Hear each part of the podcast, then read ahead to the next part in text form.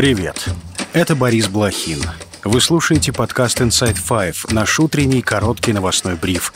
Пять самых важных и интересных историй от инсайдеров всего за несколько минут. Сегодня 29 февраля, среда. История первая. Прощание с Алексеем Навальным пройдет 1 марта. Как сообщила пресс-секретарь политика Кира Ярмыш, отпевание состоится в церкви иконы Божией Матери «Утоли моя печали» в Марьино. Похороны пройдут на Борисовском кладбище. Директор ФБК Иван Жданов сообщил, что прощание планировалось провести 29 февраля, но, цитата, «быстро выяснилось, что к этой дате нет ни единого человека, кто мог бы выкопать могилу». Жданов связал это с тем, что в этот день Владимир Путин выступит с посланием к Федеральному собранию. Накануне Юлия Навальная выступила в Европарламенте и назвала Путина лидером криминальной группировки. Она подчеркнула, что борьба с ним – это борьба с мафией. Uh, Вы имеете дело не с политиком, а с кровавым монстром.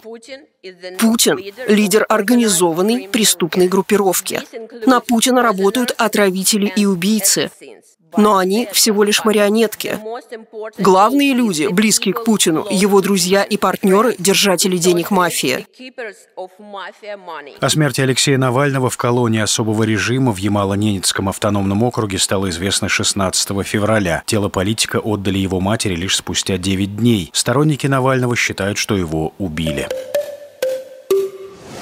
История вторая. Госдума приняла закон о запрете рекламы для иноагентов. Теперь организациям будет запрещено рекламировать всех, кто признан российскими властями иностранными агентами и размещать свою рекламу на их ресурсах. Ранее спикер Нижней Палаты Вячеслав Володин так объяснил необходимость принятия закона. Но нельзя охаивать страну за деньги из-за рубежа и собирать здесь средства от рекламы. За нарушение запрета грозит штраф до 50 тысяч рублей для физических лиц и до 500 тысяч для юридических. Сразу после голосования депутаты заявили, что останавливаться на достигнутом не намерены. Вашингтон, я вот называл уже, там Нидерланды, Ирландия, Польша, Грузия, Чехия, Эстония. Они натравили на нас не только иногентов, они еще на нас натравили и зарубежные СМИ, неправительственные организации, так называемые ПО. Но сейчас мы э, пришли к выводу, что и правительственные организации тоже работают против Российской Федерации. Мы внесли законопроект о том, чтобы и, и правительственные организации также могли быть признаны нежелательными поскольку они э, ведут внутри страны а также подрывную деятельность. Сейчас в реестре более 570 иностранных агентов, физических лиц, СМИ, НКО и движений. Как отмечает инсайдер, закон серьезно ударит по русскоязычным YouTube-проектам. Журналистка Екатерина Гордеева, которая публикует на своем канале интервью, уже заявила, что проект приостанавливает свою работу. Добавлю, статус иноагента обязывает отчитываться о движении средств на личных счетах и маркировать все публичные сообщения. Иноагентам запрещено преподавать преподавать в госучреждениях, быть организаторами публичных мероприятий, служить в армии по контракту и быть членами избирательных комиссий.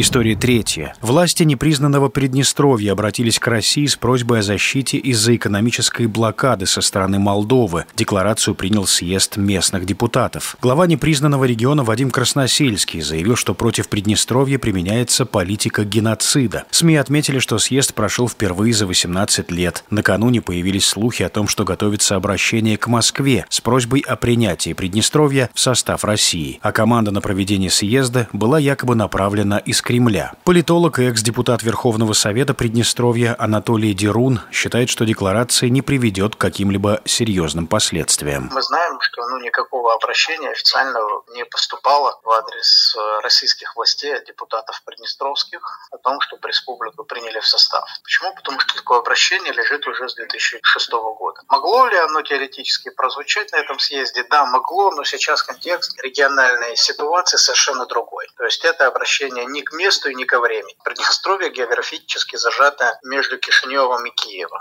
Если посмотреть, где находится линия боевого соприкосновения между российскими войсками и вооруженными силами Украины, то мы увидим, что это за сотни километров от Приднестровья. Поэтому ни о каком ну, вооруженном каком-то нападении, проникновении российских войск в Приднестровье говорить не приходится. Ситуация в Приднестровье вновь обострилась после вторжения России в Украину. Власти региона заявляли о попытках диверсий с украинской стороны. Киев обвинял в провокациях Москву. История четвертая. Джо Байден и Дональд Трамп уверенно победили на праймерис в Мичигане. Действующий президент, который баллотируется от демократов, получил около 80% голосов. У Байдена фактически нет конкурентов, в отличие от республиканца Дональда Трампа. Он получил 67%. Соперница Трампа Ники Хейли заручилась поддержкой менее трети избирателей. Тем не менее, она намерена продолжать борьбу. Многомесячный процесс праймерис завершится летом. Кандидатов официально утвердят на партийных конференциях фракциях республиканской и демократической партий.